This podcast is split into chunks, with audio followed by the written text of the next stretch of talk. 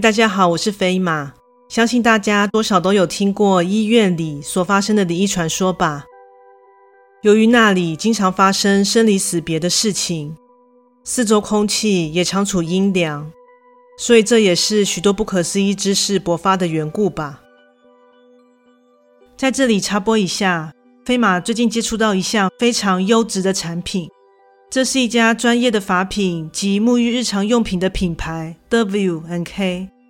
他们的产品成分天然，且散发宜人的自然香氛，且质地非常温和，洗发沐浴完后完全不会感到干涩。在此推荐给各位听众哦。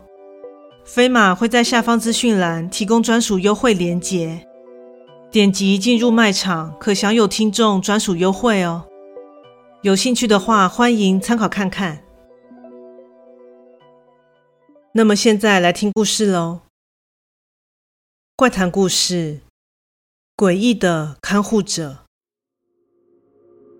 这是我在医院亲眼见到的事情。由于丈夫因手术住进了医院，所以身为妻子的我便在一旁照顾。从开刀房出来后，由于丈夫需要静养，因此我们被安排进入了一间双人病房。我们的床位靠近窗边，而靠近门处的位置是一位老太太。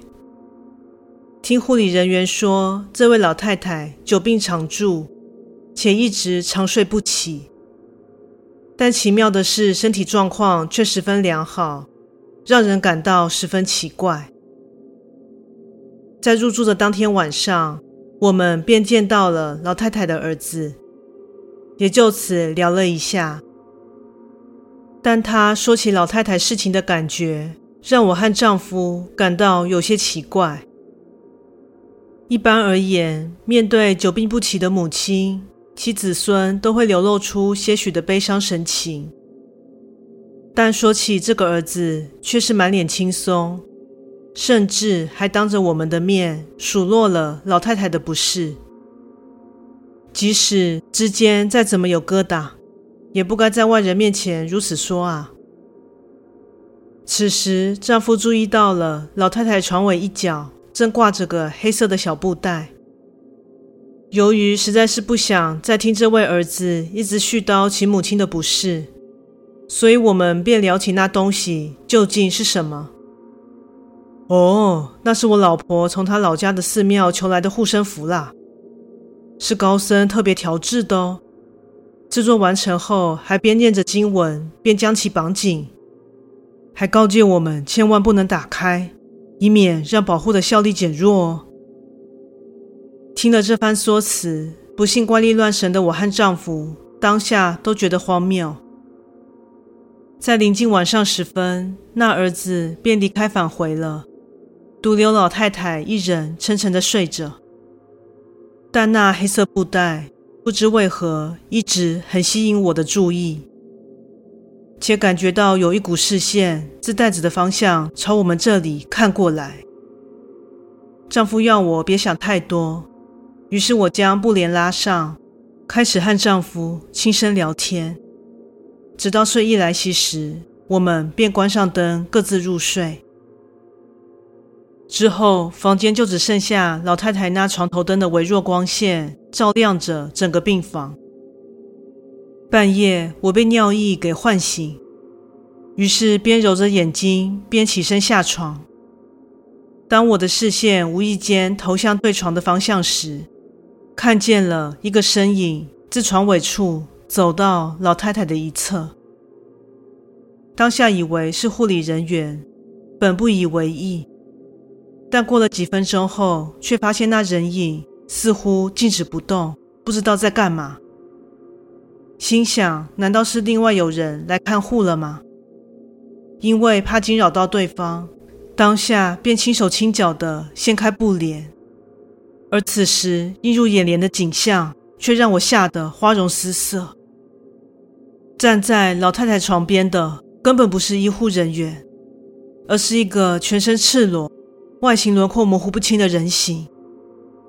此时的他正弯下身体，对着老太太，不知道在做些什么。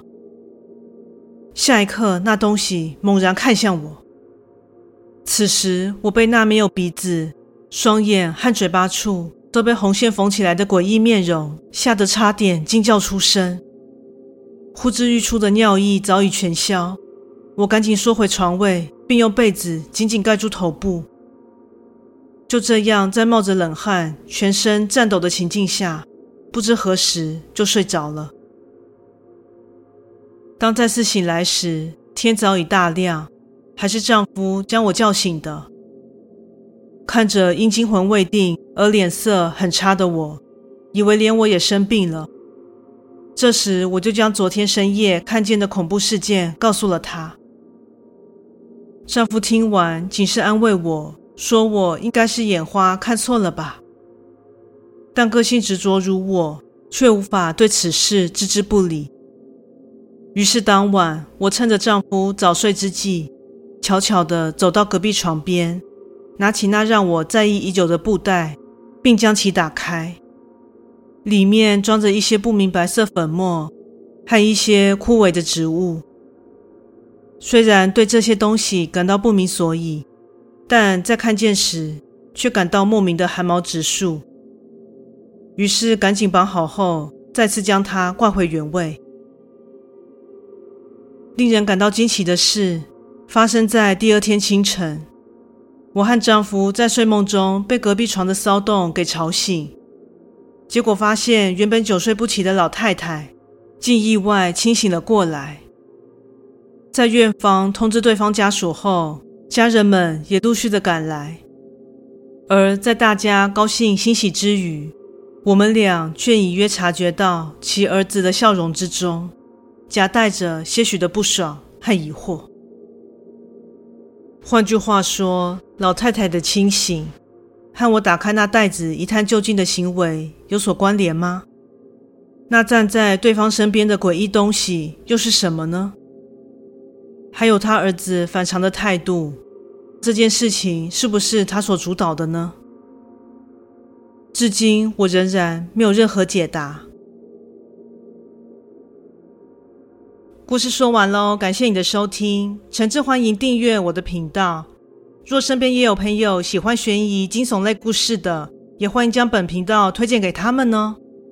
本人除了有录制 Podcast 之外，另外也有 YouTube 频道、Facebook 粉专以及 IG 专业，欢迎大家前往订阅及追踪哦。另外，若有希望飞马分享其他的话题，也欢迎在以上平台留言讨论哦。那我们下次再见。